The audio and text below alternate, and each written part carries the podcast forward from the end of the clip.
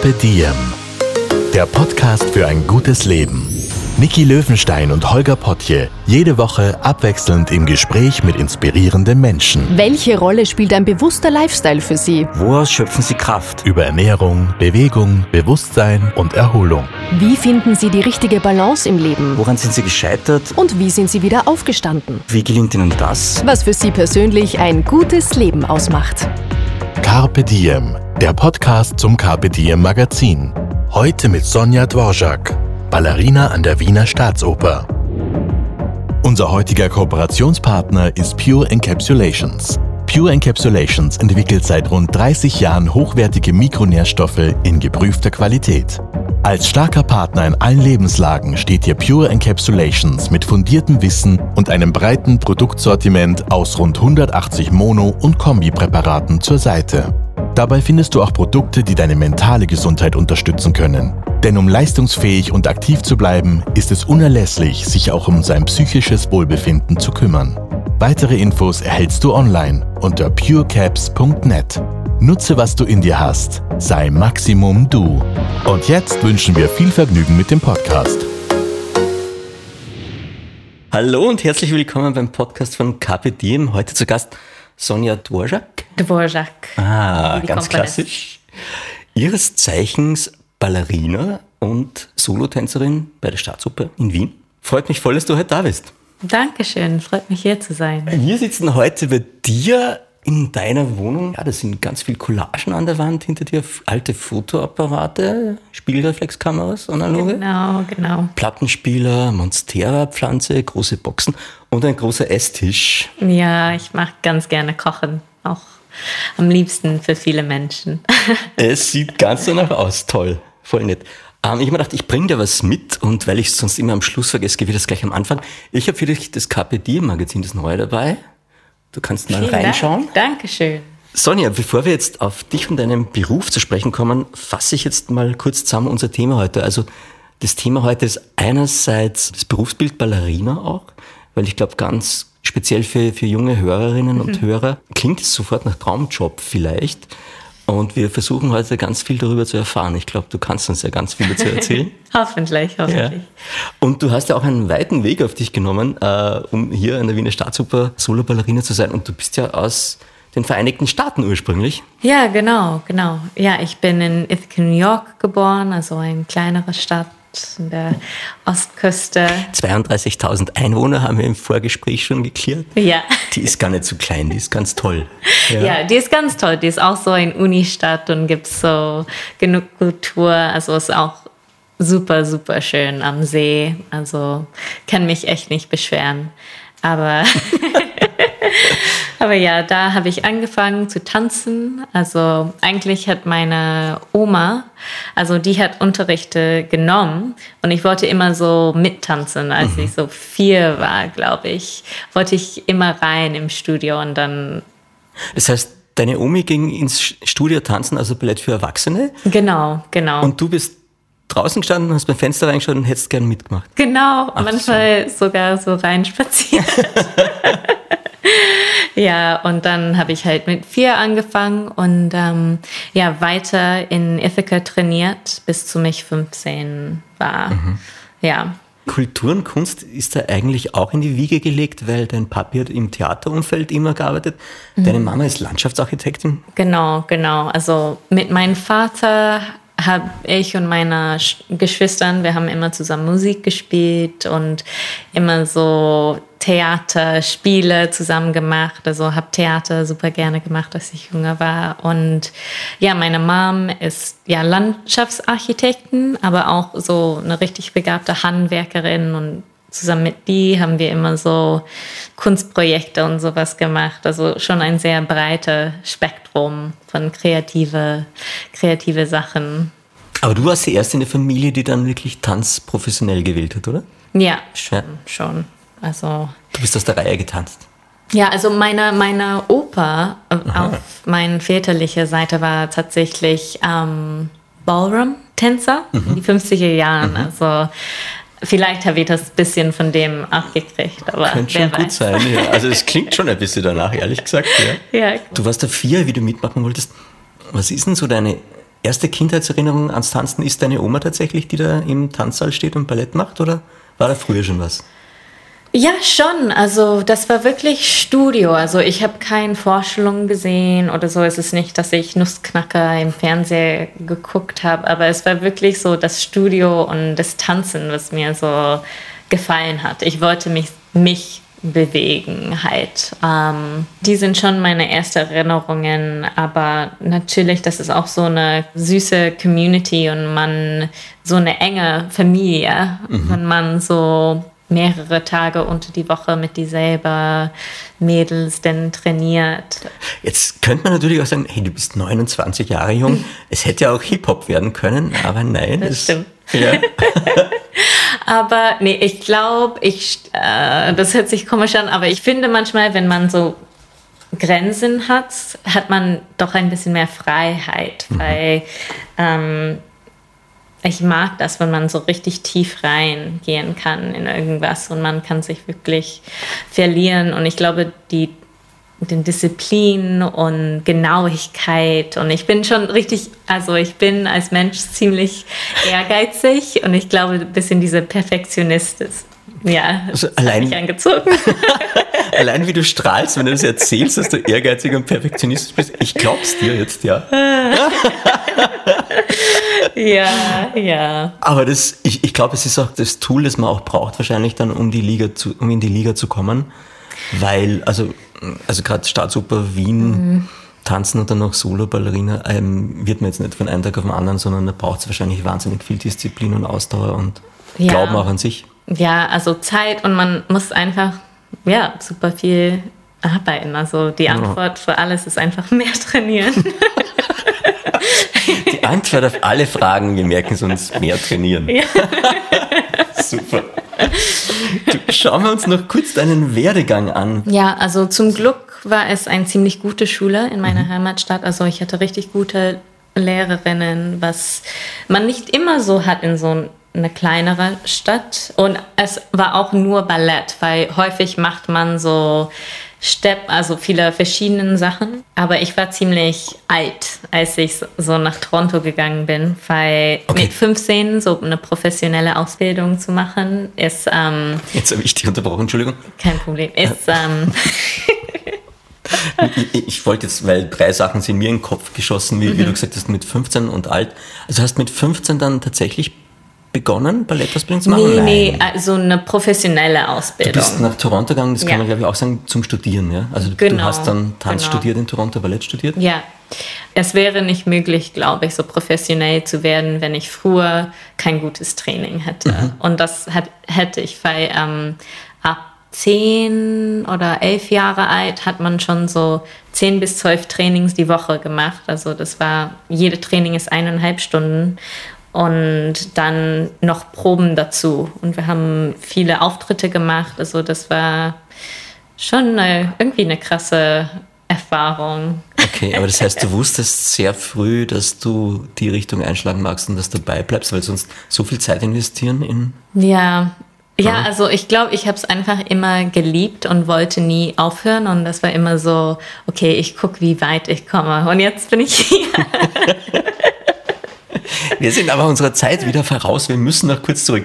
Du hast in Ithaca Ballett 10 bis 12 Mal trainiert in der Woche. Mhm. Und dann kam äh, die Ausbildung in Toronto tatsächlich an der Canadian National Ballet School.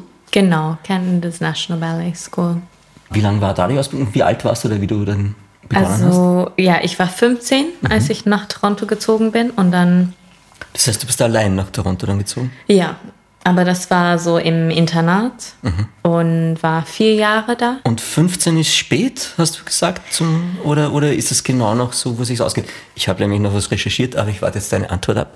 Also es geht noch, aber man braucht schon eine Basis. Also man kann nicht mit 15 anfangen oder Ohne so. dass man vorher schon ja. ganz viel trainiert hat? Genau. Ja, die ganze Koordination und alles, es braucht einfach Zeit.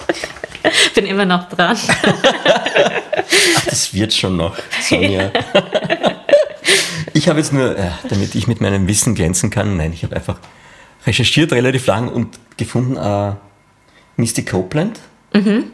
Tolle Tänzerin. Ich glaube auch die erste schwarze Ballerina, die dann praktisch ähm, ich glaube, die ist die erste, erste Solistin bei American Ballet Theatre und voll, ja, wichtig für, für Ballett. Ähm, dass, dass man so dieses ähm, Beispiel hat und die hat auch so viele, viele Probleme zum Oberfläche gebracht. Voll eine wichtige Zeit für diese Themen ins Ballett gerade. Also wir haben auch super viele so alte Produktionen. Es ist eine Frage, wie man so Tradition hält, aber trotzdem Sachen wie Nussknacker oder so, der ganze zweite Akt ist halt jeder Tanz ist von einem anderen Land und manche Produktionen sind halt nicht so. Dann müsstest die Sonja sehen können, wie sie. Da sind ganz viele Gesten dabei. Okay.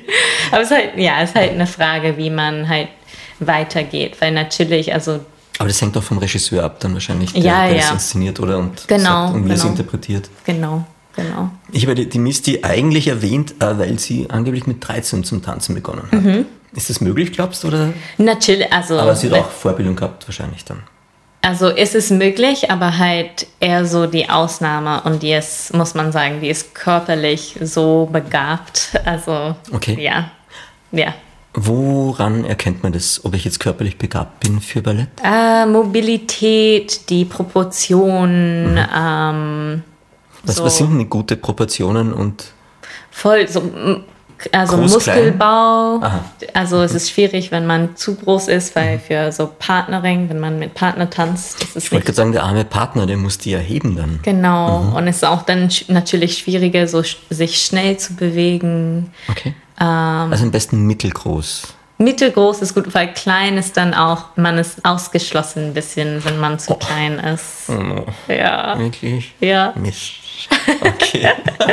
das heißt, Idealgröße ist äh, 1,70, 1,75, 1,65.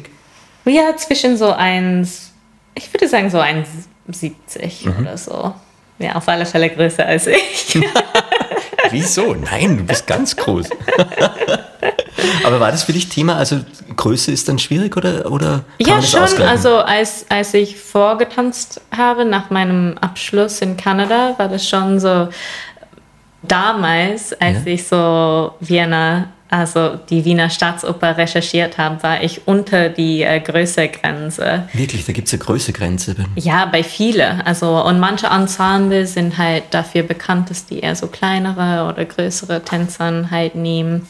Zum Glück Martin, also der Herr Schlepfer, der, der ist selber nicht so groß und nimmt auch dann zum Glück kleine Tänzer. Also eine schöne Anekdote. Mhm. Ja. Aber gut zu wissen. Ja, mein also Glück. An alle kleinen Tänzerinnen und Tänzer da draußen, es gibt Chancen in Wien. ja. Du, ich wollte Ballett auch noch ein bisschen zusammenfassen und du kannst mich bitte jederzeit korrigieren. Ballett hat sich im 15. Jahrhundert in Italien aus dem Hoftanz entwickelt. Bist du mir da recht, soweit? Mhm. Ja, okay, nicken. soweit ich Sehr gut. weiß. Die Franzosen haben im 16. Jahrhundert Wind davon bekommen und Sonnenkönig Ludwig hat es dann wirklich im 17. Jahrhundert populär gemacht. ja, ja, schon. Stimmt da alles, oder was? Also soweit ich weiß, das ist, das ist dieselbe Information, die ich habe. Sehr gut. Liege ich nicht ganz falsch.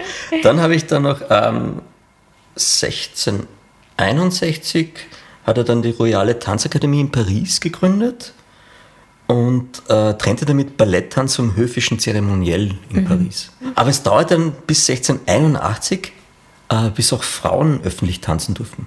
Ja, also Verrückt. Ja, aber das war wie mit Theater und so, also die, Ja, spannend. ja. Das heißt, es gab anfangs nur Balletttänzer.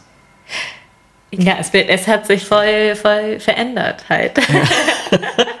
so Ja. wie mit alles mit der Zeit. Aber es ist verrückt, also reine Männerveranstaltung und dann Ja, Okay, jetzt würde mich natürlich interessieren, was das 1681 genau war, dass dann auf einmal Frauen auf der Bühne standen, aber ja. da weiß ich auch nichts. Muss ich eher, äh, ganz ehrlich, dann musste ich mal ein bisschen mehr Ah ja, du hast ja die besten Quellen, das stimmt. Aber ich habe jetzt schon den Übergang geschaffen für auf der Bühne stehen. Wir haben dich auf einer Party kennengelernt, Mhm. meine Frau und ich, und ähm, haben dann geplaudert und du hast dann gemeint, ja, und du hast dann Aufführung bald einmal und hast uns dann Karten gecheckt und wir haben dich dann gesehen von der Tribüne aus Mhm. unten tanzen. Und ich habe einen Moment so überlegt, wie ist es wohl, wenn man auf der Bühne der Staatsoper steht und jetzt eine Live-Performance macht? Okay, du, bist, du kommst da raus, du stehst da oben. Was, was passiert denn im Kopf bei dir dann? Man spürt schon so die Energie von den Menschen, aber man, man sieht nicht Gesichter oder so und die Licht ist schon stark. Man sieht echt nicht so viel.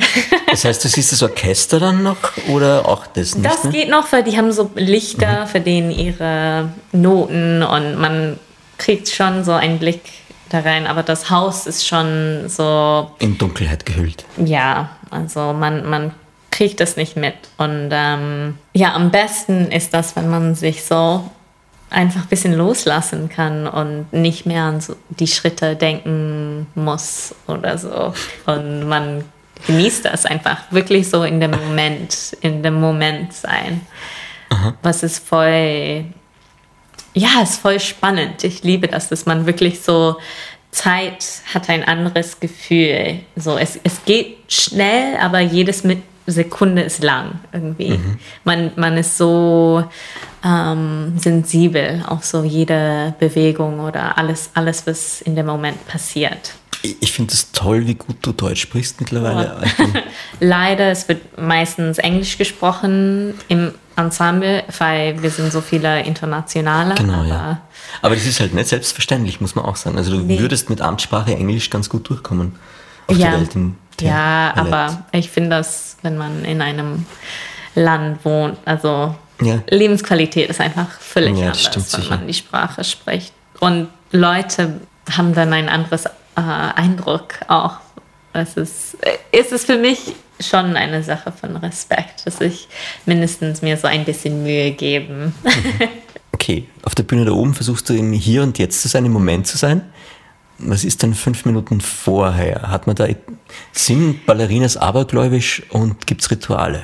Auf alle Fälle, auf alle Fälle. Also wir sind alle ziemlich abergläubig. Aber ganz ehrlich, ich versuche so keine Ritualen zu haben, weil, mhm. weil vor einigen Jahren war ich so, ich möchte keine Entschuldigung haben, um eine schlechte Vorstellung zu haben. Okay. Und das war irgendwie, das, es macht mich mehr nervös, wenn ich so eine gewisse Reihenfolge von Sachen machen muss, um irgendwie eine gute Vorstellung zu haben. Aber also ich lasse mir gut Zeit, dass ich nicht gehetzt wird. Ich habe so häufig so Albträume, dass ich irgendwie spät dran bin oder man Du kommst zu spät zum Ballettauftritt praktisch. Genau, genau. Okay. Weil es gibt schon viel zu tun. Also Maske, Frisur, Aufwärmen, alles braucht so 30, 40 Minuten. Und dann noch Kostüme und Schuhe anziehen. Und dann, ich nähe immer meine Schuhe rein, also dass die ähm, die Schleife, halt, dass es nicht rauskommt, halt, das sieht blöd aus. Die, also nimmt einfach alles Zeit. Ach, spannend, okay. Aber jetzt abergläubisch, haben wir da ein Beispiel? Also, um, Gibt es so eine klassische Ballerina-Aberglauben? Ja, also wir sagen toi toi toi, mhm. aber man darf nicht Danke sagen, weil das ist anscheinend so schlechtes Glück. Ja, also man sagt einfach toi toi toi zurück. Okay. Oder so man. Und, und Passiert es dann Ballerinen, die dann Danke sagen? Nein, keine einzigen. Die wissen alle, toi, toi, toi, beantwortet man mit toi, ja. toi, toi. Und, und wenn nicht, dann sagt jemand sofort. das ist ja toll. Das nächste, was mich auch interessiert, wie, wie gehst du mit Druck um? Du bist da in einer mhm. sehr exponierten Position. Ähm, alle Leute starren auf dich. Ich nehme mal an, man findet irgendwann mal sein Ding, um mit Druck umzugehen. Was ist denn deins oder welche ja, Methoden hast du? Ähm, visualisieren ist eine sehr wichtige Werkzeug für mich. Also besonders wenn ich richtig aufgeregt bin und muss mich halt so. Was machst du dann visualisierungstechnisch? Was passiert da? Also ich gehe halt durch den ganzen Stück oder den Teil, dass ich gleich tanzen würde, in meinen Kopf und mhm. so die Vorstellung von so, wie ich das machen will. Ähm, und das ist für mich halt viel wichtiger als irgendwie diese schwierige Drehung so fünfmal vor Vorstellungsbeginn zu mhm. probieren. Weil manchmal macht, das macht man halt noch irgendwie nervöser dann. Nervöser. Ja. Also ja, das ist schon was Wichtiges für mich. Ja, manchmal, wenn ich ein bisschen kopffrei, also ich stricke gerne und stricken ist halt manchmal was, was ich in die Kulisse mache, um ein bisschen Freikopf zu Moment, kriegen. man kann sich das so vorstellen, du sitzt backstage dann vor dem Auftritt und strickst. Manchmal. Am Pulli? Ja. Ja. also wenn ich so Zeit habe oder so und so nervös bin, das, das bringt mich vielleicht. Das bringt dich runter? Das Ja, das entspannt bringt, dich? Ja, das entspannt mich sogar. Das ist ja fast ein bisschen nerdig, das ist ja sehr nett. Voll, Okay. voll. Da werden Pullover fertiggestellt Ja. backstage, super. Was ich mich auch immer frage, ist, wahrscheinlich weil ich einfach ein Problem damit habe, wie merkt man sich so viele Tanzschritte und Choreografien, dass man jetzt im Vorgespräch erzählt, du bist jetzt gerade an drei Projekten praktisch Mhm. dran, morgen ist eine Premiere und ich würde wahrscheinlich einfach nur schlaflose Nächte haben und uns dann trotzdem nicht hinkriegen, aber du kriegst es hin. Wie? Oh Mann. Ähm, natürlich, es gibt Menschen, die das einfacher haben, irgendwie so. Auch so unter Kollegen. Es gibt manche, die irgendwie schneller lernen oder ein bisschen langsamer. Aber das ist, das braucht einfach Übungen und man muss für sich rausfinden. Also manche lernen eher so langsam, aber dann behalten die das richtig. Also wenn es einmal gelernt ist, dann haben die das. Ich bin so einer, dass ich lerne schnell, aber wenn ich nicht sofort wiederhole, das geht dann irgendwie schnell weg. Also ich muss einfach wiederholen, wiederholen, wiederholen, bis zum das in den Körper, also Body Memory ist, weil Bis der Körper das abspeichert für sich und dann Genau, automatisch Au- ja, reproduziert? automatisch. Und auch zusammen mit der Musik. Also Musik ist für mich sehr, sehr wichtig. Also ich erinnere viele Sachen auch musikalisch. Aber am besten ist, wenn man nicht denkt. Okay, aber das Wenn heißt, dass du das- schon so intuitiv drinnen bist, dass du gar nicht drüber nachdenken Ja. musst, sondern Ja. Weil wenn man denkt, dann ist es schon irgendwie zu spät. Also man muss das einfach, Wiederholung, ist einfach Wiederholung, bis zum man das hasst. Aber das passt eh gut, weil das sagen ganz viele Leute im, im Spitzensport. Also wenn man mit Sportlern spricht, Mhm. die zwei Dinge, also visualisieren ist ein Tool, das alle irgendwie oder Mhm. fast alle einsetzen. Und das andere ist tatsächlich, das war eine andere Tänzerin, mit der ich gesprochen habe, die ähm, so Air Acrob, die war beim Cirque du Soleil und Luftakrobatik. Und. Ja, die hat auch gesagt, in wichtiger. dem Moment, wo du anfängst zu denken, ist es eigentlich zu spät. Das war eine andere Podcast-Reihe, aber war ein wahnsinnig spannendes Gespräch, ja. Ja, ja, Okay, ja, kann ich mir vorstellen. Diese Tänzer, die haben alle dasselbe Schema. Da. ich nehme mal ein Zitat von dir. Hm. Man ist fokussiert auf den Auftritt und braucht danach Stunden, um wieder runterzukommen.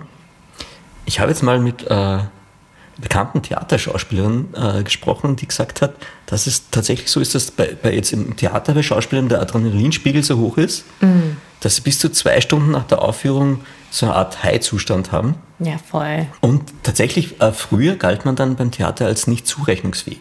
Sprich, ähm, wenn du einen Mord begangen hättest in der Zeit, würdest du mildernde Umstände bekommen, weil du nicht zurechnungsfähig bist, wegen des Adrenalinüberschusses und, dem- und dem High. Aber ist das beim Tanz ähnlich? Ist man da so in einem Rauschzustand danach? Ja, voll.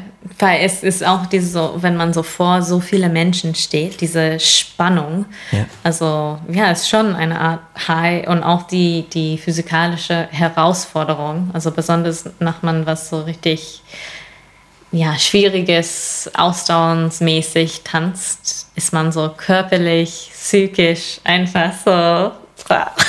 Stehst du dann neben dir und kannst dir zuschauen oder wie ist das dann? Du bist dann wirklich. Oder wie lange braucht es oder wie lange hält es an, bis du dann merkst, okay, jetzt komme ich wieder runter Bei langsam? mir ist schon so eine gute vier Stunden. Nach einer Vorstellung, bis du mich wirklich ins Bett gehen kann, ist es schon dreieinhalb, vier Stunden. Bis Wow. zu mein Gehirn, weil man denkt auch so immer nach, wie war das, diese Momente, Ma- weil auf die Bühne, man rechnet irgendwie so schnell. Es ist diese so, dieses Stress, man hat das Gefühl, so den Kopf läuft schnell irgendwie Mhm. und so ist es auf die Bühne einfach immer. Man, Okay. man war so, ah, wie, wie war das? Okay. Ein Okay, das klingt vom ist- Zuhören anstrengend. Ja. bisschen anstrengender Mhm. und es braucht einfach ein bisschen Zeit, dass so man das dann, man kommt auf einen normalen Tempo mit den Gedanken. Mhm. Das ist praktisch so Monkey in the Brain und den muss man dann langsam wieder zum. Genau. Okay. Also für mich zumindest. Ist ja total nett. Bei Schauspielern ist es auch so, dass es früher war so, dass Frauen sich äh, fünf Jahre, bis zu fünf Jahre jünger machen durften im Pass, wenn man Schauspieler ist. Gilt das auch für Ballerinas? Wow. Äh, nicht so weit ich weiß. aber cool. Gibt es das Angebot nicht? Ah. Aber ist nett. Ich dachte Ja. immer, oh, das ist ja total großzügig vom österreichischen Staat. Ja, das wäre toll. Ja. Das wäre schon toll. Soll ich mal nachfragen? Naja, ich habe mir das überlegt, weil bei der Recherche im Vorfeld äh, war es ja tatsächlich so, also bei dir in der Geschichte ist es so, dass du von, von Deutschland, von Düsseldorf nach Wien gekommen bist. Mhm. Und, also, und zwar mit deinem jetzigen, glaube ich, äh, Genau. auch, ja? Genau. Und ihr seid direkt in den Lockdown. Ja, Und jetzt muss man halt wissen, dass jetzt gerade, also Tanzausbildung und Ballettausbildung, glaube ich, zu den längsten künstlerischen Ausbildungen zählt. Es dauert ewig. Und man hat eine überschaubare Anzahl an Jahren in Wahrheit, wo man aktiv sein kann. Und dann kommt der Lockdown. War schwierig oder wie? Oh, ist voll schwierig. Es ist immer noch schwierig. Also, obwohl, also wir hatten Lockdown dieses Jahr. Es war nur drei Wochen, aber trotzdem habe ich so sechs Vorstellungen verpasst. Man hat schon das Gefühl, so, ja, man verpasst Sachen, die nicht nachgeholt werden kann, weil die Karriere ist eh so kurz, dass es es ist nicht halt, wenn man jetzt was nicht macht, man kann das später machen. Es ist einfach Aber machen wir es mal fest an, an zwei Fragen. A, wann ist das ideale Alt- Alter zum Anfangen mit Ballett? Und B, wie lang kann man jetzt wirklich auf hohem Level oder auf professionell hohem Level, auf dem du jetzt bist, äh, Ballett machen? Also ganz ehrlich würde ich so früh wie möglich sagen, man soll das schon ein bisschen ernst nehmen mit acht Jahren oder so. Okay. Ja. Acht Jahre ist gut zum Einsteigen, wenn man es wirklich machen will. Ja, wenn man ab acht Jahre konzentrierter und häufiger macht, dann Fokussiert, ernsthaft, ich Fokussiert. sehe dich schon. Ja. okay, und, und wie lang geht sich eine Karriere aus?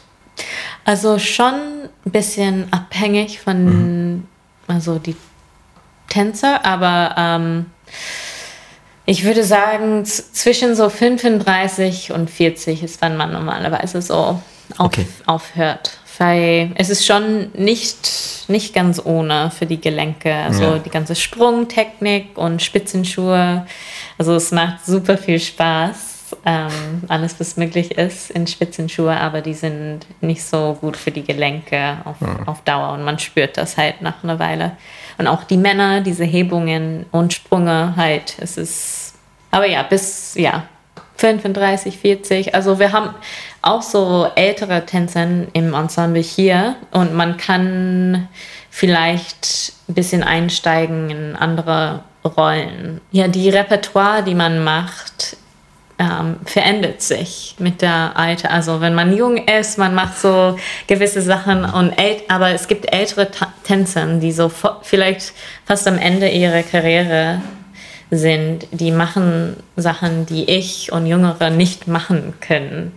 Weil man, man entwickelt sich natürlich auch künstlerisch und ich bin immer so beeindruckt und bin, ja, lerne so viele. Also es ist nicht das, das ist, glaube ich, ein bisschen anders als bei Spitzensport. Weil natürlich kann man immer was lernen von so ältere, aber diese künstlerische Seite finde ich, man, man wächst nur, es wird nur besser, wenn man dran bleibt. Also ich glaube, das ist was das Schöne an diesem Beruf, dass man ist so irgendwie ewige Studente und ich, ich liebe das, dass ich habe das Gefühl, ich, ich wachse immer. Ja. Ist auch okay, du kannst ja noch wachsen. Ja. Nein, aber ich verstehe, was du meinst. Also das nie aufhören zu lernen ist praktisch schon noch etwa ein, ein Motto, kann man sagen, das sich bei dir durchzieht, oder? Ja, voll. Ja. Voll. Wir waren vorher bei den Schuhen und jetzt sind wir wieder leicht abgeglitten vom Sorry. Thema. Nein, super, das war ich. Ähm, aber ich habe mir zu Schuhen ganz viel notiert und zwar, ich zitiere dich wieder, wenn ich, und das ist ein Stück mit Hammerklavier und zwar B31 Adagio Hammerklavier. Tanze, brauche ich nach jeder Vorstellung ein neues Paar Spitzenschuhe. So. Jetzt ist die Frage, wie viel Paar Ballettschuhe braucht man im Jahr, wenn man professionelle Tänzerin ist? Ist 300?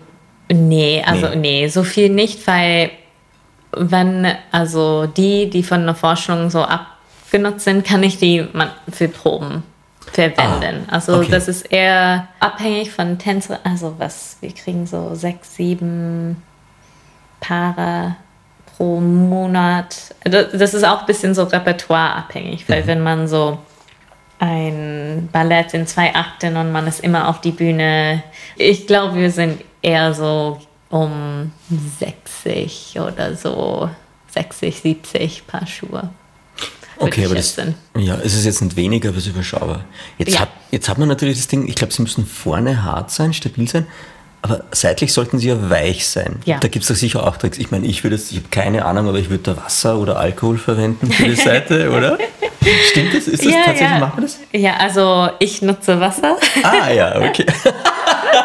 Sehr schön. ja. Sonja, kein Alkohol, nur Wasser. Ja. Ähm, ja, und es ist für jede Tänzerin anders. Also ich mache das so unten ganz weich ist. Also ich nehme einen, wie sagt man, ein Hammer, ein Hammer und ähm, schlag halt drauf, bis, weil es ist Du klopfst praktisch die Sohle weich dann, oder? oder? ja, Aha. ja, weil dann, weil ansonsten sind die laut auf die Bühne und das ist halt blöd, wenn man so landet von so eine Sprünge, wenn man das richtig hört, das ist schlecht für das Publikum. Okay. Und auch ähm, es ist rutschiger, wenn das richtig hart ist, weil es hat, es ist dann glatt. Aber die Box mag ich ganz hart, weil man kann mehr drehen, länger stehen und auch für so Partnering ist es wichtig, dass man nicht rein sinkt. Also Okay. ja, Aber es ist eine eigene Wissenschaft dahinter. Das ist, ihre, also, das ist so ein kleines Universum, wie man seine Schuhe pflegt praktisch beim Ballett. Voll, voll, genau. Und die Schuhe sind auch für mich persönlich gemacht in, in England. Wirklich? Du hast- ja.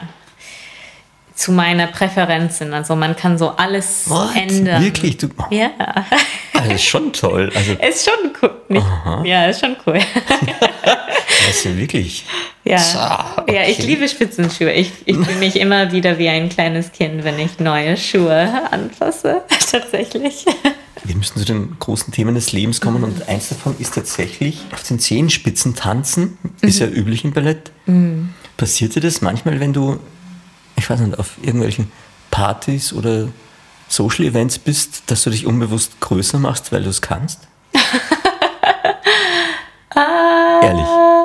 Ich glaube eher nicht. Ich habe halt die falsche Schuhe an. Ah, das Ja. stimmt. Das stimmt, das hat mich nämlich auch fasziniert. Äh, auf der Feier, wo wir uns kennengelernt haben, hattest du, ich glaube, es waren jetzt nicht Doc Martens, aber es war ein ziemlich schweres Schuhwerk. Ach so, ja, meine Red Wings. Ah, ja. Und das Spannende war, ähm, wenn man dann drüber nachdenkt, eigentlich logisch, weil du musst wahrscheinlich wahnsinnig auf deine Füße aufpassen, oder? Voll, ja. Ich, ich trage eigentlich in meiner Freizeit nur noch so Gesundheitsschuhe. So breite, flache, weiche Schuhe. Ja, weil, ja, ich möchte, dass es macht ähm, keinen Sinn, meine Füßen so weiter zu schaden in meiner Freizeit. Aber hat man, hat man, hat man ein bisschen Angst, wo man sagt, ich meine, das ist wahrscheinlich bei ganz vielen Sportlern so, dass sagt, es gibt Verletzungen, von denen du wahrscheinlich dich jetzt nicht erholst. Wenn dir jetzt irgendwas auf den Fuß fällt, ist es definitiv ein Problem, ne? ja, voll. Ich, ich passe, also, Du müsstest eigentlich so Bauarbeiterschuhe tragen die ganze Zeit. ja, sind. Sie sind, die. Red Wing haben was Ja, davon, ja. stimmt. Aber bleiben wir bei den Verletzungsgefahr und, Mhm. und Bewegung eigentlich vom Thema her. Wie wärmt man richtig auf? Wahrscheinlich muss man wahnsinnig viel aufwärmen, oder gerade beim Ballett. Ja, schon. Also jeden Morgen haben wir Training und das ist so eine Stunde 15 normalerweise. Und das ist halt die, man macht halt so ein Balletttraining. Also die sind dieselbe Übungen, die ich mache, seitdem ich vier bin, eigentlich. Ähm, aber selbst davor mache ich auch mein eigenes Warm-up, also meistens so 20 Minuten so Bodenübungen, weil jeder Tänzer hat so seine eigene so Schwäche oder so und das ist halt so meine Zeit, um mich selber ein bisschen zu vorbereiten und dann starte ich in dem Training. Sonja, was ist denn deine Schwäche? Uff, wo fange ich an? Aber ist es tatsächlich so, jeder hat so den einen Bereich, in dem er arbeiten muss, oder? Ja, voll oder mehrere. Also, Okay. ja, ja, safe. Also ich bin halt nicht so flexibel. Okay. Ich bin eher so eine, ich habe so Schnellkraft, aber nicht so viel Mobilität und muss so halt immer, wenn ich aufwärme, ja, mache ich halt viele Mobilitätsübungen, dass Mhm. die Gelenke halt so offen wie möglich sind. Ich habe so ein bisschen leichte Skoliose und dann mache ich halt Rückenübungen, dass alles so sitzt richtig. Mhm. Also jeder hat irgendwie was anderes. Aber das heißt, da hat jede Tänzerin dann ihren eigenen Physiotherapeutin oder Physiotherapeuten, oder? Also wir teilen alle dieselbe, aber die geben uns andere Übungen. Okay. einem Training am Tag ist das mindestens, was man braucht, um in ungefähr Form zu bleiben. Aber so die Proben kommen noch dazu und es gibt immer so Wellen, so Phasen, wenn man halt weniger macht, aber dann Phasen, wo wirklich man kotzt vielleicht am Ende, weil so es einfach so anstrengend ist. Okay. Und dann, ja, dadurch kommt schon die Körperspannung. Das war jetzt eine schöne Beschreibung, wie man zur Körperspannung kommt. du, ähm, aber wie ist es denn jetzt auch? Also, ah, du hast sicher die perfekte Bauchbein-Po-Übung für unsere Hörerinnen und. Hörer. Oh Mann. Du machst wahrscheinlich. Pilates oder, oder wie kommen oder was? Ähm, also ähnliche Sachen wie Pilates, aber ich mache ganz gerne Gyrotonic. was ist das? Das ist eine Übung, die mit so Pulley-System gemacht ist und sehr viel so im Kreis. Also so sehr viel Spirale und solche Sachen für so Abs, Muskulatur. Ähm, aber ja, auch viel so Boden, Bodenübungen mit so diese Pilates-Bälle. Bei- Pilatesbälle, okay. ja, kann man super viel machen. Okay. Also am liebsten mit so eigenem Körpergewicht statt so mit. Und, und schaust du da auf YouTube Videos dann oder hast du Apps oder, oder? Äh, also Gyrotonics habe ich so, bin ich zu einer Lehrerin gegangen, aber die anderen habe ich entweder so bei einer Pilates Training abgekriegt und ich mache so halt so eine Mischung für mich aus alles, was ich so Okay. äh, was gefällt, hab. funktioniert? Ja, genau, Okay. genau. Ja, verschiedene Sachen. Wie ist es denn tatsächlich mit der Verletzungsgefahr? Weil das ist ja immer wieder Thema. Wo sind denn die größten Risikobereiche? Wahrscheinlich blutende Zehen hat man sehr schnell einmal, schätze ich mal, so viel, oder? Ja, also die Männer häufig so Nase ist gefährlich, weil, Weil- weil, wenn die Frauen drehen vor die und heben die Arme dann hoch, ist so häufig kriegt man Wirklich? einen? Ellbogen im Nase. Also das ist echt blöd. ja, die Armen. Ähm, aber ich glaube eher so Füße, also weil die schon viel tragen. Also Füße sind häufig, wo, wo die Probleme liegen für viele. Aber Knien, das ist auch mit dieser so Ausdrehtechnik, das ist, ja, man muss das genau richtig machen, ansonsten ist es viel Belastung auf so Kreuzbahnen, solche, also es kann schon einiges schieflaufen. Also das heißt dann wirklich Gelenke auch in Wahrheit, Zerrungen hat man vielleicht auch, keine Mhm. Ahnung. Brüche passieren auch oder ist das... Brüche selten, eher so ähm, Stress Fractures, wie sagt man? Ähm, Okay, Abnutzungserscheinungen. Ja, genau. Genau. Eher das, als so wirklich so ein gebrochenes. Okay. Da braucht man schon einen krassen Impact und ja. Wie macht man das, wenn man jetzt wirklich mal verletzt ist oder sich weiß nicht, ein Kreuzband reißt oder irgendwas Mhm. blöd verletzt? Ähm, wie gehst denn du da jetzt mental damit um einerseits? Und ähm, wie lange ist man dann wirklich außer Gefecht? Und ist es schwierig, da zurückzukommen dann wieder auf den Level? Ja, voll, voll. Also ich kann, ganz ehrlich, ich kann nicht so viel dazu sagen, weil ich Du war, also ich war am längsten so ein paar Wochen raus für so was Kleines. So eine kleine so Knochenbeschädigung hatte ich, aber das war nur so Okay. zwei Wochen. Also ich habe echt jetzt klopfst du nochmal auf Vollstil auf den Kopf. Verstehe. Richtig viel Glück mit Verletzungen. Ähm, aber ja, so Kreuzband, das ist so, ja, ob man so ein OP braucht. Mhm. Und dann, also für die meisten, es ist, heißt schon irgendwie so ein Jahr, bis man wirklich zurück ist. Okay. Weil es ist natürlich, man kann laufen und im Alter gehen, aber das ist anders als so viel Belastung auf dein, dein Knie zu haben. Ja. Ein wichtiges Thema bei Ballerinas ist mit Sicherheit auch Ernährung. Mhm. Ich habe mir notiert, während einer 90-minütigen Balletteinheit verbraucht man 500 Kalorien. Ist das realistisch? Oha, ich habe Keine Ahnung. Ist schwierig zu sagen, weil das ist, jeder, jedes Stück ist anders. Ja, es ist wirklich nicht so, es ist schwierig zu rechnen. Aber gibt es so Stücke, wo man sagt, oh mein Gott, nein, ich verbrenne viel zu viel Kalorien bei dem Ding, das ist mega anstrengend. Mach du das doch? Nein. Nee, man, man gibt selten was aus. Das ist wieder mein Zugang zum Ding. Ja. Okay. Nee, nee, aber man, es ist auch voll spannend, was so richtig, also man hat das Gefühl, man hat richtig was geschafft, mhm. also wie Marathon laufen oder so. Ich glaube nämlich auch, das muss angenehm sein, weil der Körper dann erschöpft ist, aber wirklich, ja. man spürt auch, dass er erschöpft ist. Ja, oder? voll. Es ist so ein schönes Gefühl. Mhm. Man spürt seinen Körper halt so richtig, ja. Und man schläft extra gut nachher, glaube ich. Richtig tief, ja. Wenn man das professionell jetzt macht, ja, und dann bei der Staatsoper tanzt und so weiter, gibt es da so Ernährungsvorschriften für Ballerinas? Gibt es etwas, wo man sagt, okay, so ist der Speiseplan, gibt es einen Chef, der sagt, das und das dürft ihr essen? Und, oder ist es, sagt ihr das ähm, selbst? Nee, also das, das bestimmt jeder halt selbst, aber halt Ernährung war schon Teil der Education. Also in Kanada auf die Schule hatten wir so Ernährungs Kurse und wir würden so beigebracht, so was man halt braucht, was ist wichtig, worauf man beachten muss. Ja, und für mich halt selber, es ist so eine Mischung zwischen so, also ich koche halt meistens selber, meistens vegetarisch, also ziemlich so unverarbeitet wie möglich, viele Gemüse, so gute Mischung zwischen Protein, Kohlenhydrate und so weiter aber auch ähm, habe mich ein bisschen auseinandergesetzt mit intuitives Essen.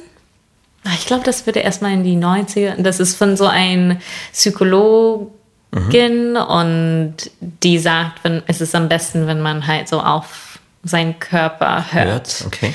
So wie du meintest, ist so, nach einer Vorstellung bin ich halt super hungrig, weil ich habe super viel gemacht oder so, aber nach einer anderen halt weniger, weil es ist nicht so anstrengend und das heißt so ein wirklich so einen Plan zu machen, ist halt nicht flexibel genug für mich. Also man soll essen, wenn man hungrig ist und halt aufhören, wenn man nicht hungrig ist.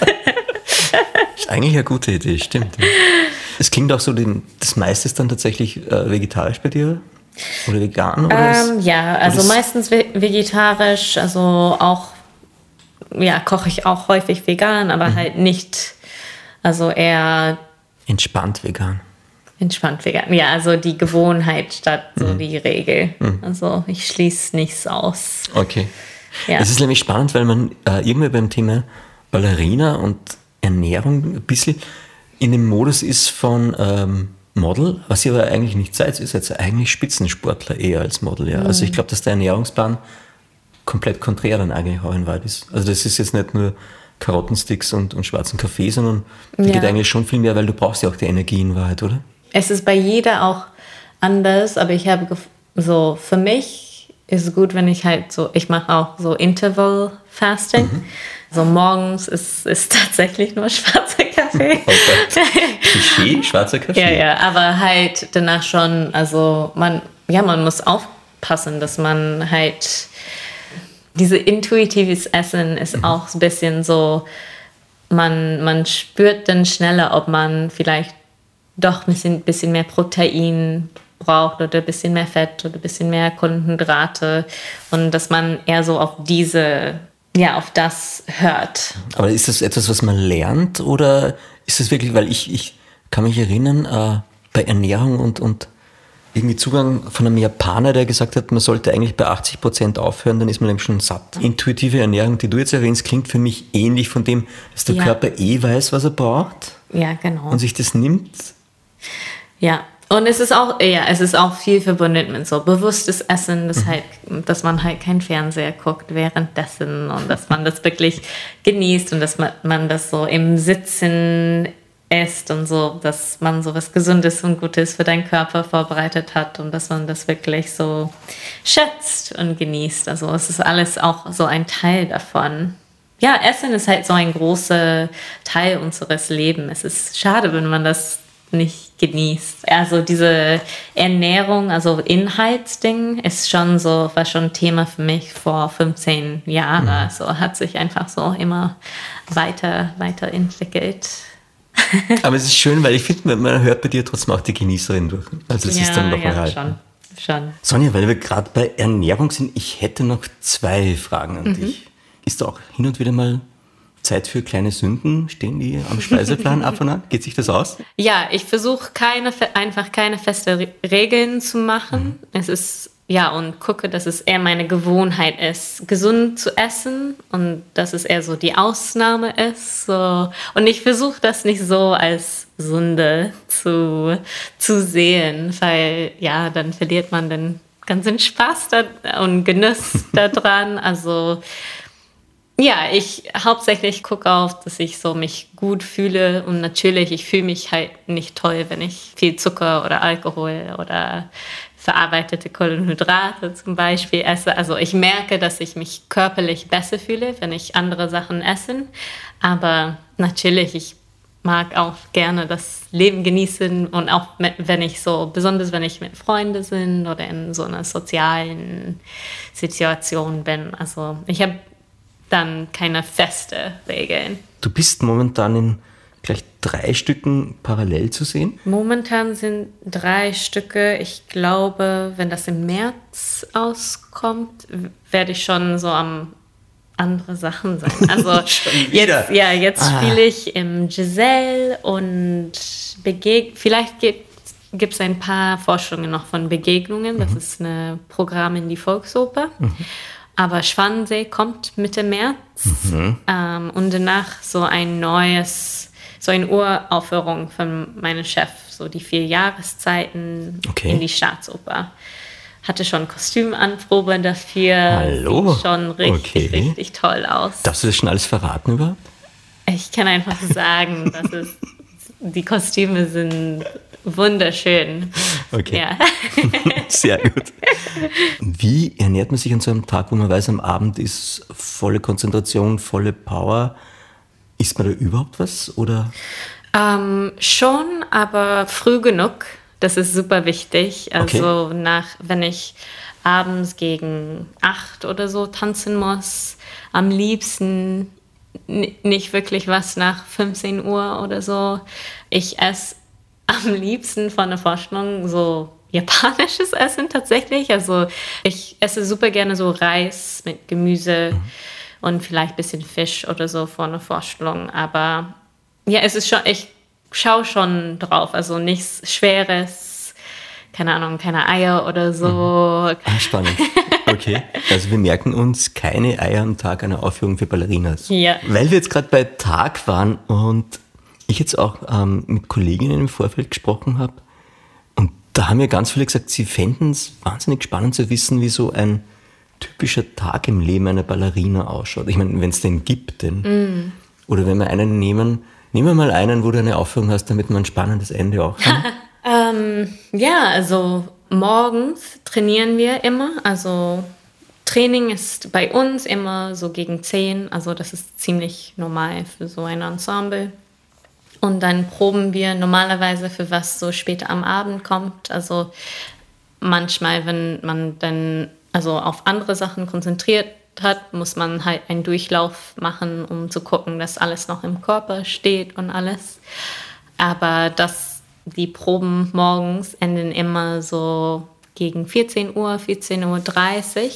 Und dann hat man so vier Stunden Pause ähm, bis vor Forschungsbeginn. Und da, ja, man isst was so früh wie möglich am liebsten. Vielleicht hat man Physio oder so. Und dann kommt man wieder ins Theater. So, ich bin immer gerne so zweieinhalb, drei Stunden früher da. Und man Wir haben ja schon am Anfang gelernt, dass du Angstträume hattest, dass du zu spät kommst. Insofern verstehe ich, dass du dann zwei bis drei Stunden früher da bist. Das passt jetzt ganz gut ins Bild. Ja, ja, also lieber ein bisschen zu früh als zu spät. Ja, und dann gehe, wenn ich ins Theater gehe, mache ich normalerweise meine Frisur zuerst. Das nimmt immer so halbe Stunde, manchmal ein bisschen länger, abhängig von so, ob man so ein Haarteil braucht oder das ist immer bei jedem Stück anders. Und dann schminke ich mich, dauert auch so halbe Stunde oder so. Und dann gehe ich wieder aufwärmen, halbe Stunde zu gucken, dass ich warm und fit mhm. bin auf die Bühne. Und dann, man hat normalerweise so halbe Stunde oder so, bevor man wirklich auf die Bühne ist und man zieht Kostüm an, ähm, geht runter zur Bühne und zieht mal die Spitzenschuhe an, guckt, dass alles so richtig passt, vorbereitet was, vielleicht für so einen Schnellumzug. Und dann, ja, nach einer Vorstellung komme ich meistens wieder heim gegen 10 oder so, esse mal ein bisschen was, dann komm mal, komm mal runter. Also zum Beispiel die letzten drei Tage hatte ich drei verschiedene Abende gespielt, jeden Abend. Also das hieß direkt nach Hause, so schnell wie möglich ins Bett und auf den nächsten Tag so konzentrieren. Ja. Puh, ja, das klingt anstrengend. Wie, wie sieht denn ein Tag von, von Sonja aus, wenn sie jetzt mal nicht Ballerina ist, ein typischer? Oha. Ja, ich nehme mir gerne Zeit morgens, wenn ich die habe, um so meinen Kaffee zu vorbereiten, vielleicht ein bisschen in die Sonne sitzen. Ja, ich mag ganz gerne so Textilienarbeit, also webe und stricke gerne. Die Sonja kann Teppiche weben, Pullis stricken. Vier im Winter, habe ich erfahren. Ja, passt zu die Jahreszeit ja. halt.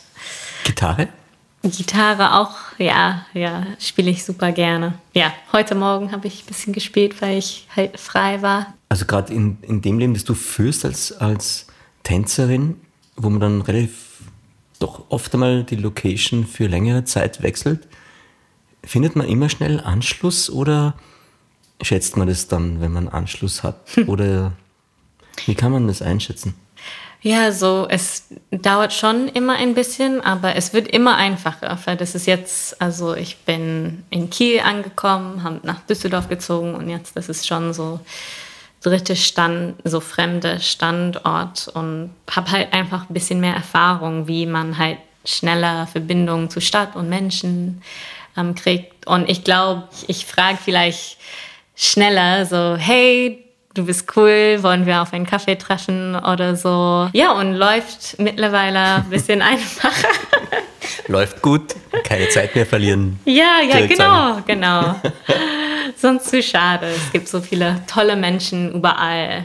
Ja, das ist, was ich, ja, die Hauptsache, was ich gelernt habe, ist, dass wenn man sucht, man findet immer richtig tolle Menschen. Ja. Man muss. Ach, das wird schön, okay. Ja. Wir spielen eine Runde Stimmt es? Ich habe Oh, wow.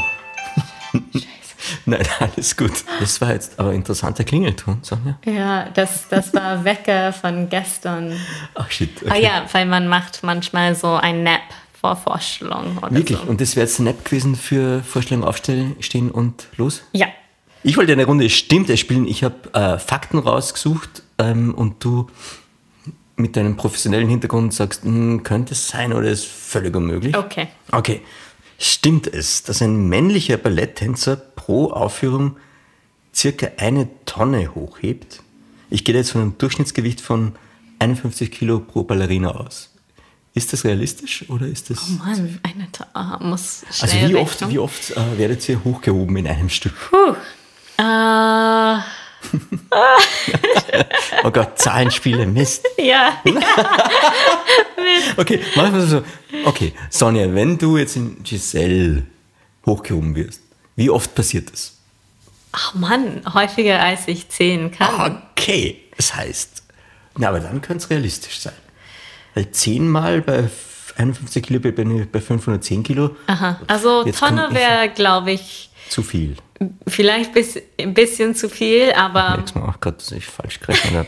Okay, ja, Tonne wäre zu viel, aber es ist schon ganz schön einiges, was da gestemmt wird von den. Auf alle Fälle. Also die Männer heben unglaublich viel, besonders bei einem Stück wie Giselle, also der Hauptdarsteller. Also super viele Hebungen, die sind platt am Ende.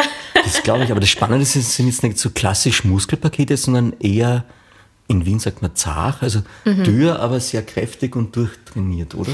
Definiert, ja, voll. Ja. Und es ist auch so, Koordination ist so mhm. wichtig bei Hebungen. Also es ist nicht, dass, wenn man eine Frau ist, ist es nicht, dass man so sich einfach heben lässt. Also es ist super wichtig, wenn man so springt, dass man zusammenspringt mit die Bewegung von der Mann ähm, und auch die Männer, das ist die Beine, ja, wie, wie man normalerweise hebt, also Ja, im. Gym oder so. Es ist Ja. super wichtig, was, auch was die Beine machen und ähm, dass die Arme gestreckt werden zu einem bestimmten Punkt, also Koordination spielt auch so eine riesige Rolle und deswegen die Muskeln ist, die sind nicht alle so Himbeertonis oder so. Weiß ich nicht, das hat eine, eine Freundin hat mir das beigebracht. Das ist für mich jetzt auch noch ein Himbeertun. Ach so, schön. vielleicht Okay. ist das Ja. gar kein deutsches Sprichwort. Keine Ahnung, ist es aus der Schweiz? Vielleicht aus der ich glaube, wir kennen beide die Freundin, deswegen. großartig, großartig. Nächste stimmt es Frage. Ähm, stimmt es, dass Balletttänzerinnen wahnsinnig viel Energie während einer Vorstellung verbrennen? Der Energieaufwand ist ungefähr vergleichbar mit einem 29-Kilometer-Lauf. Könnte ich mir schon vorstellen. Ja? Ja, also Also Hauptrolle und wirklich viel zu tun. ja, ja. Also wenn wir bei Giselle sind, die Hauptdarstellerin ist so, das Ballett geht über zwei Stunden und die ist fast immer auf die Bühne. Also es ist wild, wie viel man machen muss. Aber so gesehen, jetzt habe ich gerade überlegt, Moment, wenn die Sonja so viel unterwegs ist am Abend, dann verbrennt die so unglaublich viel. Da könnte sie ja eigentlich Schoki und Schokoladetörtchen locker jeden Tag essen und es würde sich ausgehen, aber das ist es dann nicht. Gell? Da muss man trotzdem noch drauf aufpassen. Ja, also es ist halt nicht das Beste für den Körper. Also wenn ich so schnell Zucker möchte, ist so nach einem Apfel. Es ist Ah ja. ja Obst also als- Obst, ja, solche Sachen. Okay. Aber ich habe natürlich nichts gegen Schokokuchen. Okay, ich habe noch ein, stimmt es. Ähm, stimmt es, dass sich Balletttänzer, Tänzerinnen, um am glatten Boden nicht auszurutschen, Kolophoniumharz, Ja, äh, Rosin. Rosin? Ja, Ah ja, Rosin, okay. ja.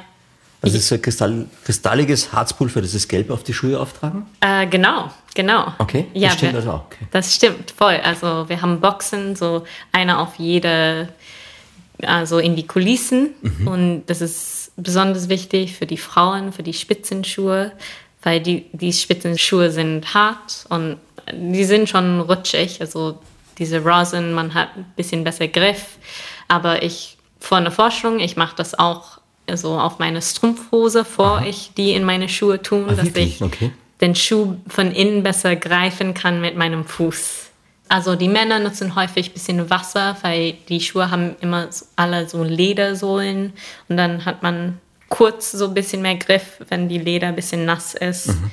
Ja, jeder macht das halt für sich, aber Rosin ist, wenn, wenn es kein Rosin auf die Seitenbühne geben würde, jeder würde Wirklich wird jeder dahin rutschen und. Ach, das wäre lustig. Eine Aufführung ohne Rosin. Hm? Hm, nicht möglich. Nicht möglich? Also, ich glaube, der berühmteste, unter Anführungszeichen, Hollywood-Ballettfilm ist Black Swan. Mhm. Die Konkurrenzsituationen, die da jetzt gezeigt werden, gerade bei den Ballerinas oder Solo-Ballerinas, Ja. ist es realistisch dargestellt oder ist es völlig überzogen?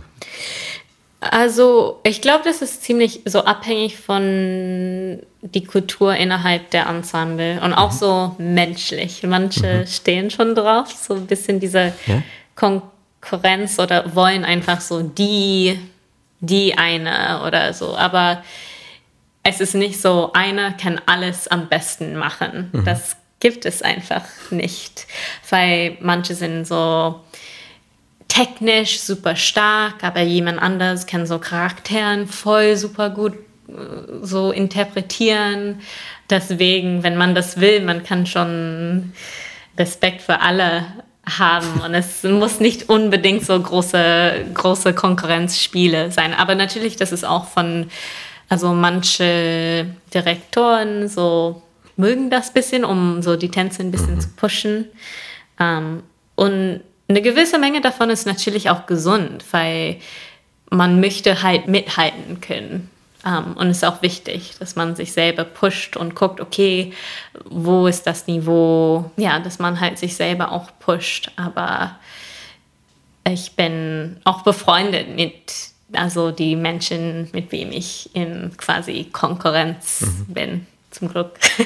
ja, aber das ist dann, also so wie das du jetzt beschreibst, ist es eigentlich der Idealfall, dass man sagt, dass man sich gegenseitig pusht und dadurch gemeinsam dann noch was Besseres rausbringt am Ende des Tages. Genau, hm. genau. Diese Unterstützung von Kollegen ist auch wichtig. Ich möchte nicht alleine spielen oder so. Es ist, ich möchte das auch teilen können und ich, ich finde es auch schön, wenn ich die Erfolge von so meinen Kollegen feiern kann und bin, kann stolz auf die sein und es ist voll schön, halt gemeinsam zu entwickeln. Ja. Meine zweite Frage zu Black Swan, ist Natalie Portman eine gute Tänzerin? Ähm, also hat sie viel selber getanzt da drin oder sind es dann eh Doubles und man kann es eh nicht beurteilen wirklich, oder? Man kann das nicht so gut beurteilen, aber ich war, ich glaube, die haben das bisschen falsch verkauft in meine. Jetzt bin ich interessiert. Ja. Weil die hatten so ein Doppel, mhm. so ein professioneller Doppel, die mhm. die so ganz Körperszenen mhm. gemacht haben und die meinten irgendwie, ich vergesse welcher mhm. Anteil die gemacht hat, mhm. aber auf alle Fälle, was ich gesehen habe, das ja, es wäre zu, so zu sagen, so als ob ich so, keine Ahnung, wenn ich so ein Jahr richtig hart trainiert habe, dass ich so, keine Ahnung, Tennis so gut wie Serena Williams spielen konnte. Das ist absurd. Schaust du da Tanzfilme an sich an oder macht man das als Ballerina nicht? Ah, natürlich, super gerne. Ja, ich mag Tanzfilme. Also meinst du Dokus oder eher so? Nein, ich habe Tanzfilme gemeint, so wie Black Swan und da gibt's ja, da gab es ja eine Zeit lang, waren die, also Dirty Dancing natürlich gibt es auch. Mhm. Eine Zeit lang waren die ja wahnsinnig innen auch gefühlt ja, so. Ja, das stimmt. Ja, ja ich glaube, ich habe bestimmt alle gesehen. Oh, die Antwort ist also ja. ja, aber manche sind so, manche, also wie so Center Stage, das mhm. ist so ein Klassiker mhm. ist, ja. Ähm, jeder Tänzerin hat das, glaube ich, gesehen. Aber weil er so gut ist oder weil es trifft oder weil er einfach. Ach so. Ja, es trifft vielleicht ein bisschen besser, aber die haben echte Tänzerinnen ah. benutzt. Ah. Also okay. vielleicht war das schauspielerisch halt nicht so stark wie andere Filme, mhm. aber das Tanzen also die waren richtig gute Tänzerinnen okay. da drin und deswegen vielleicht macht es so viel Spaß anzugucken als kleine Tänzerin. Jetzt habe ich Lust, mir Center Stage wieder anzuschauen. Lustig, okay. Aha. Ja. Okay. Weil das ist halt, es macht, ich liebe Tanzfilme, aber natürlich macht es mehr Spaß, wenn man nicht die Augen zumachen muss für manche Szenen oder so. Aber das hört sich so hart an. So nee, aber das ist, nein, nein, ich weiß, dass du es nicht so meinst. Es ist aber auch, es ist einfach nur echt, ja, ja klar. Ich habe ein Thema, das ganz viele beschäftigt, wenn sie an Ballett und Ballerinas denken. Und zwar ist es einerseits so das weibliche Role Model und, und die Optimalvorstellung, die man davon hat, und Body Image. Wie siehst du das und wie gehst du damit um? Ist man dann zu sich selbst manchmal hart? Äh, ja. Ja? ja, auf alle Fälle. Also natürlich gibt es schon so ein Ideal für so Körper, für Balletttänzerinnen, also Proportionen, Größe, also das schon. Und ich selber passt nicht wirklich drin. Ähm, also ich kämpfe auf alle Fälle mhm. damit. Versuche einfach so meine, meine Ecke in dieser Welt ein bisschen zu finden und gucke, dass ich mich stark fühle und dass ja einfach Wert auf die Sache, worüber ich Einfluss habe, so lege, glaube ich. Okay, also die Dinge, die man beeinflussen kann, um die kann man sich kümmern. Genau. Und dann gibt es Dinge, die man beeinflussen kann und das ist dann sowieso okay. Ja, okay. Dann, dann ist es halt so. Okay. Also ich bin eher so ein bisschen muskuloser, also sportlicher und das hat Nachteile innerhalb Ballett, aber auch Vorteile. Also ja, ich mag Springen halt super gerne und ja, ich, ich versuche das einfach so viel zu genießen, wie ich das kann. Es ist auch schön, dass mein Körper das kann und absolut, absolut. nicht immer traurig sein, dass ich nicht längere Beine habe. okay, aber das heißt, es, es gibt noch so die Idealvorstellung und die ist dann lange Beine, elfenhaft, ganz dünn wahrscheinlich. Ja, auf alle Fälle, aber das, das wechselt sich auch. Also, Ändert sich das Bild oder das Body-Image von einer Ballerina auch über die Jahre? Also ja, schon ein bisschen. Also zum Beispiel so mein Chef, der mag so ganz verschiedene Charaktere mhm. zu haben, super unterschiedliche Größen. Mhm. Also Und ich finde das auch schön, weil ich finde es schön, wenn alle nicht so gleichgemäß sind, verschiedene. Absolut. Also ja. alles über den, über den gleichen Kamm geschert ist jetzt nicht wirklich Ja. erstrebenswert. Ja. Ja, aber das ist halt so eine Geschmackssache und manche mögen das eher so innerhalb dieser Rahmen von idealen Ballerina-Bild. Aber Tanz, Tanzwelt ist groß. Zum Glück. Sonja, wir haben es fast geschafft. Wir sind bei den drei klassischen Fragen des Podcasts. Was braucht ein gutes Leben für dich? Was macht's aus? Ich glaube, ein gutes Leben für mich ist schon so ein kreatives Leben auf alle Fälle mit so einem Weg zur Selbstverwirklichung, glaube ich. Das ist mir schon wichtig. Ja, also ich bin super inspiriert von so eine, eine alte Kunstlehrerin von mir, die ist vor einem Jahr gestorben eigentlich, mit 101, glaube ich. Wow, okay. Aber die hat mit 80 angefangen, so Skulpturen zu machen aus Stein, so wirklich durch ihre 90er Jahre. So hat die Kunst gemacht, produziert, Ausstellungen gemacht und die war so das Beweis dafür, dass man wirklich, ja, die hatte so viel Leben drin und hatte so irgendwie so eine Kunstkarriere gehabt in ihre 80er, 90er Jahren. Also das war ja eine große Ein Einfluss für mich. Das heißt, du hast dasselbe vor. Ja, das Leben ist lang. Ja, das stimmt. Hast du ein tägliches Ritual für das lange Leben? Ich würde sagen, dass das Training ist für mich mittlerweile mein ähm, Ritual geworden. Also ich kann immer super gut spüren, so wie ich drauf bin, wenn ich diese eineinhalb, eine Stunde, eineinhalb Stunden so dieselbe Übungen, die ich mache, seitdem ich vier bin, mache.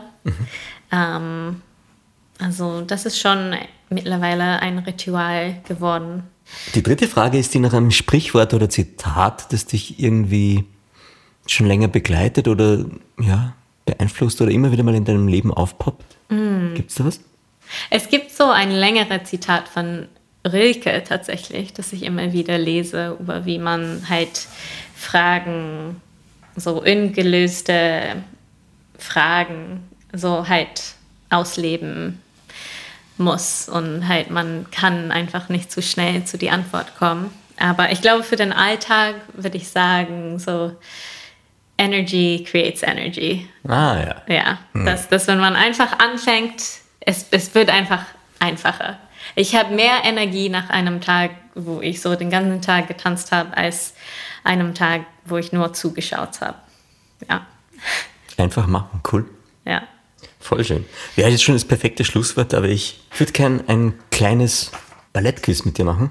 Ich sag zwei Begriffe und du sagst mal, um welches Ballett es sich handelt. 32 Fouettes. Du denkst wahrscheinlich an Schwansee, aber es könnte auch Don Quixote sein. Du machst mein Quiz kaputt. Entschuldigung.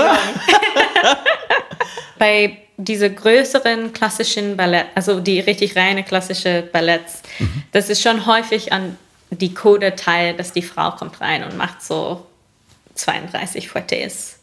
Aber da ist mir dann wahnsinnig schwindlig nachher, oder? Nein, Ja, ja. Doch. Also, das kann man nicht abdrehen, oder? Wie bitte? Das kann man nicht ausschalten, dass man dann nicht schwindlig wird, oder schon? Man, man arbeitet da dran, also man, es heißt. Du fixierst einen Punkt? Ja, man fixiert so auf einem Punkt und es gibt so diese Kopfdrehtechnik und ähm, ja, man arbeitet halt dran an diese Koordination. Okay, okay. Ja. Wie lange braucht man, bis man 32 Mal das hinkriegt? Oh. Es schaut wahnsinnig anstrengend aus. Es schaut nicht anstrengend aus, wenn man es sieht, aber man weiß, Ja. was dahinter steckt. Ja, ich, ich mag Fuertes, also das ist auch so eine Koordination halt, aber ja, ist nicht unmöglich, aber man muss halt dran arbeiten. Walzer der Blumen. Der Nussknacker. Ja, Ja, schöne Musik. Ein schönes Stück. genau. Irgendwie so alles nur geträumt eigentlich vom Inhalt her. Ja, Mhm. ja. Ähm, Giselle Hüpfer. Diese Giselle Hüpfer. Mhm. Also höchstwahrscheinlich Giselle. Ja, höchstwahrscheinlich.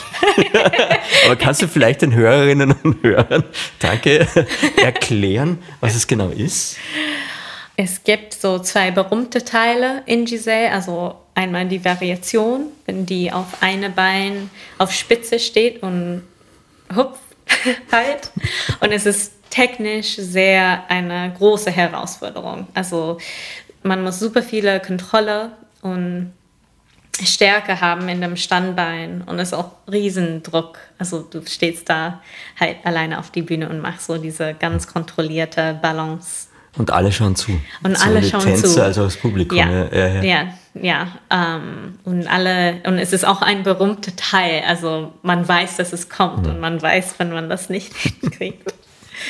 ähm, aber auch in, im zweiten Akt im Giselle, es gibt einen Teil, wo die Corps de Ballet so hupft und die, die ähm, Linien kreuzen sich und dass die so gut in ihre Linien bleiben und gleichzeitig kreuzen, so auf ein Bein zu hopfen. Selbe Technik? Ähm, das ist auf so flachen Beinen, aber in Arabesque, halt, also die stehen halt auf ein Bein, aber nicht halt auf Spitze. Aber dass die ihre Information behalte. Wenn die das gut machen, kriegen die äh, meistens Applaus vom Publikum, weil Okay. die wissen, dass es halt nicht ganz so leicht ist. Riesige Challenges. Riesige Challenge, ja. Okay. Ja. Ja, da tanzt man sich zu Tode im wahrsten Sinne des Wortes. Du, und ja, und dann habe ich noch eins, aber das ist jetzt ja, sowieso easy. Liebe, Drama, Verwechslungen und Windmühlen. Ach so, die, die Don Quixote? Ja. Ja. Okay. ja. Hast du da einen Lieblingsteil?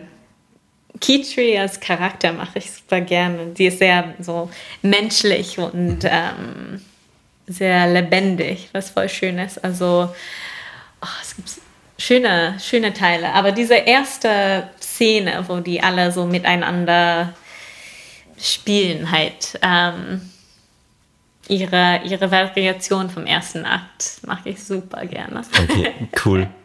Sehr schön. Du, dann haben wir noch, ähm, das ist jetzt eine neue Rubrik, die wir haben. Die ist aus unserem Magazin, die heißt auch Fragen, die das Leben stellt. Und da haben wir diesmal eine Kinderfrage. Und ich fragte dich einfach mal und schau, ob du die Antwort findest. Bekommen Katzen einen Muskelkater? Oh. Bestimmt. Ja, das sagst du ja. Ja. Okay, ich glaube, du hast recht. Die Muskulatur der Katzen arbeitet ähnlich wie die der Menschen. Daher kann man davon ausgehen, ja, Ja. immer abhängig vom Fitnesszustand der Katze. Ja, ja. Aber, aber ich glaube, jeder, also ich, also ich trainiere regelmäßig, aber kriege immer Kriegst du immer noch Muskelkater? Ja, auf alle Fälle. Jedes Mal, dass ich was mit was Neues anfange. Aber man sollte jetzt davon ausgehen, dass du ja wirklich alle Muskeln schon mal irgendwann angesprochen hast und gesagt hast, macht's was? Das ist ja, aber erstaunlich. dann z- zwei Monate später, wenn ich so, weißt du, so, das geht so schnell. ja, das das ist lustig. Das ist echt lustig. Okay. ja. Okay. Noch drei, vier kurze Fragen. Welcher Film wärst du, wenn du ein Tanzfilm wärst? Oh, es wäre wahrscheinlich sowas wie Singing in the Rain. Du entscheidest dich für einen Klassiker. Ja, ja, ich liebe, ich liebe diese alte Film, also Gene Kelly. Mhm. Ja, alles geguckt. Was wärst du als Duft? Sandelholz. Interessant. Also beim, man rutscht nicht weniger, wenn man Sandelholz hat. Warum? Weil es so gut riecht? Was, was ist die Geschichte des Sandelholz? Ich fühl, also ich fühle mich gut, wenn ich so, also ich merke, meine Lieblingsparfums haben immer so Sandelholz drin. Ähm, also ich trage das häufig so auf die, auf die Bühne. Also irgendwas, was so Sandelholz drin hat. Oder Rose. Ich liebe Rose. Die sind meine zwei. Du bringst mich auf die nächste Frage, die jetzt nicht geplant war, aber wie riechen Tänzer auf der Bühne? Du stehst da auf der Bühne, alle schwitzen wahrscheinlich wie verrückt, weil es so anstrengend ist. Ja, also man schwitzt schon, aber auf die Bühne, also Tänzer tragen häufig Parfum oder so, einfach um sich selber so ein bisschen, so ein Gefühl zu geben. Also abhängig von so, was du spielst, aber es ist schon, es hört sich jetzt blöd an. dich jetzt gestikulieren sehen, ist aber total spannend. Ja, aber ich finde es total schön. Ja. Aha. Okay, das heißt, du entscheidest dich dann für ein Parfum für einen Abend und, und das nimmst dann und Ja, eigentlich schon. Also ich, ich denke schon dran, also was ich riechen möchte, Ja, ja, wenn klar. ich halt auf die Bühne bin. Und das passt dann auch zur Rolle manchmal oder passt das immer Ja, für dich? ja, ja. Ah, ja. Also es ist nicht immer, immer das selber. Also so viel Parfums habe ich auch nicht, aber Ja, ja. es ist 60 nicht, Stücke, Ich, 60 Parfums. Drei Dinge auf deiner Bucketlist. ich möchte einen Roadtrip in Italien machen mit meiner Opa, weil ich bin schon mal zweimal rum um den USA mit denen rumgefahren. Du fährst mit deinem Opa immer auf Roadtrips. Ja. Das ja. ist ja wohl die beste Geschichte heute. Okay. Ja, die Sommer vor Corona haben wir so, ich glaube, das war ungefähr so 6000 Kilometer rund um den USA gemacht und wir meinten nächstes Mal Italien. Also das habe ich schon, schon vor. Bin mir nicht sicher, ob du da 6000 Kilometer fahren könntest tatsächlich. Ja, genau. ja. Ja, voll gut. Aber Italien ist ja wunderschön. Also, ja, oder? Ja. Ja. Leider nicht genug gereist in Italien. Ähm, was noch auf die Bucketlist? Ich glaube also, ich komme aus Bundesstaat New York. Ich glaube, ich möchte mindestens so ein oder zwei Jahre in New York City wohnen. Irgendwann mal in meinem Leben.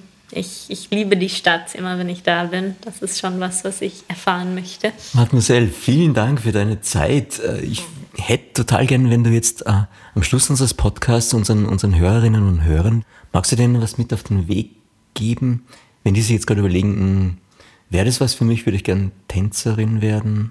Ja, also bleib einfach nah an die Leidenschaft und die Gründe, warum man das, das macht. Und wenn man die, die Liebe dafür hat, es gibt schon, schon viele Möglichkeiten, so Tanz in dein Leben zu integrieren.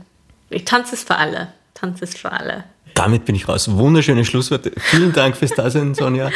Vielen Und, Dank, dass äh, ich da sein Ich durfte. habe gelernt, toi, toi, toi, darf ich sagen. Toi, toi, toi.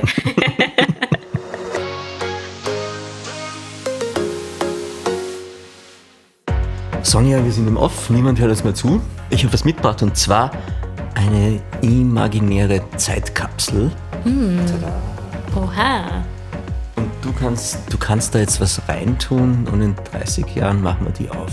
Ach, ich glaube, ich würde ähm, in den letzten Jahren habe ich super viele so Gedichte und Zitaten gesammelt. Ich mache so dieses Bullet Journaling. Es hat mir voll viel gebracht und ich schreibe immer wieder so Zitaten drin oder Gedichte, die mich be bewegen. Und ich glaube, ich würde so durch meine alten Bullet Journals so gehen und vielleicht meine Lieblingsgedichten aufschreiben, so sammeln und ähm, ja, in dieser Zeitkapsel machen. Entweder für mich in 30 Jahren oder für jemand anderes. Also Aber es ist total schön, weil ja, man geht auf eine Zeitreise automatisch damit. Gell? ja, es, gibt, es gibt auch schon einige schöne da drin, Ja, muss ja, ich voll, ehrlich ja. sagen. Hey, ich habe noch ein kleines Geschenk für dich. In diesem Jahr, im dritten Jahr, machen wir das so, dass unsere Gäste Schokis kriegen. Das wissen die Zuhörerinnen und Zuhörer. Im ersten Jahr waren es noch Glückskekse. Und äh, jetzt in der Schoki, weil die Glückskekse so gut angekommen sind, äh, da ist auch eine Message drin. Ja, soll ich Mhm. die öffnen? Wenn du magst, sehr gerne, du kannst sie auch sehr gerne essen. Oha. Aber du müsstest mir nochmal die Botschaft vorlesen, wie das steht. Ja. Das wäre cool. Hört sich gut an. Okay, lass uns gucken. Okay.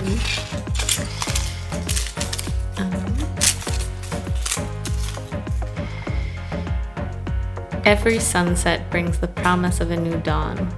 Also jeder Sonnenuntergang bringt das Versprechen einer neuen Morgendämmerung. Oh, das ist so schön und so passend. Tatsächlich. Tada. Ja. Okay. Ja, das ist voll schön. Also ich bin eigentlich nicht jemand, der glaubt an so everything happens for a reason. Also gar nicht. Aber ich, ich darf nicht, ähm, wie sagt man, ich wollte gerade so ein Fluchtwort sagen, aber lieber nicht. Aber, Wir sind offen, das Ja. hört uns ja eh niemand Okay, mehr. okay. Ja, m- meine Therapeutin meinte so, ja, irgendwas kann blöd sein, aber vielleicht ist es so eine fucked up opportunity, um so irgendwas anderes zu Ja. merken, dass zum Beispiel so viele Menschen auf deiner Seite stehen oder und das, ja, das ist ein Thema, was mich in letzter Zeit sehr beschäftigt. Cool. Das finde ich so schön.